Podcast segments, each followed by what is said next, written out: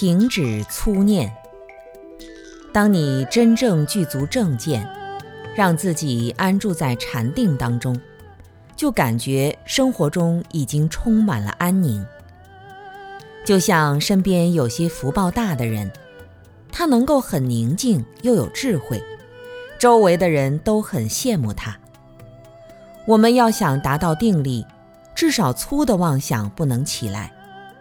粗的妄想就是贪嗔痴的妄想，比如特别想要的东西没有得到，心里七上八下的受不了；心里讨厌的东西好像有刺扎在身上一样，不把它拔掉，碰到一下就难受。你在生活中看到某一件事情、某一个人，心里想到这不是好事情，不是好人。内心会有排斥的感觉，有时候对一个道场、一个道友、一个不相干的人，也会有厌烦的心。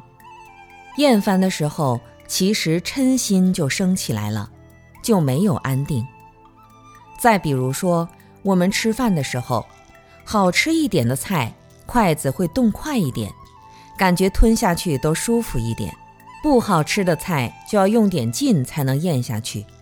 这其实也是嗔心。粗的妄想能在你的情绪上反映出来，微细的妄想不知不觉很难察觉到，但是粗重的妄想出来就有烦恼了。要想达到摆脱世俗中七情六欲所处境界的定力，粗的妄想必须停止。反思一下，如果对某一个人有意见。想到他，眉头就皱起来，摇头，这就是极大的嗔心，念头很粗，才会对人对事产生不满的心态。像体育运动员，想要拿冠军，就要每天拼命的训练，但实际上背后是很重的贪心。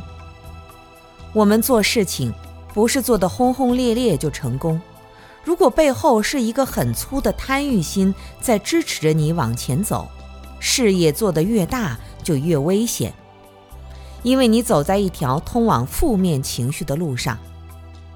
成就大事的人，他既内心安稳，又具足福报，是不会拿世间有相的欲望和嗔心、仇恨心来满足自己。换句话说，在人生的路上。不应该拿某些重大的决定来舒缓或者转换嗔心和满足贪心。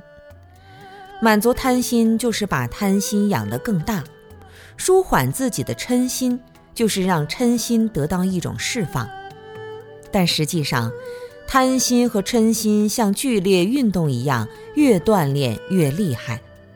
有贪心和嗔心的这些想法、这些行为。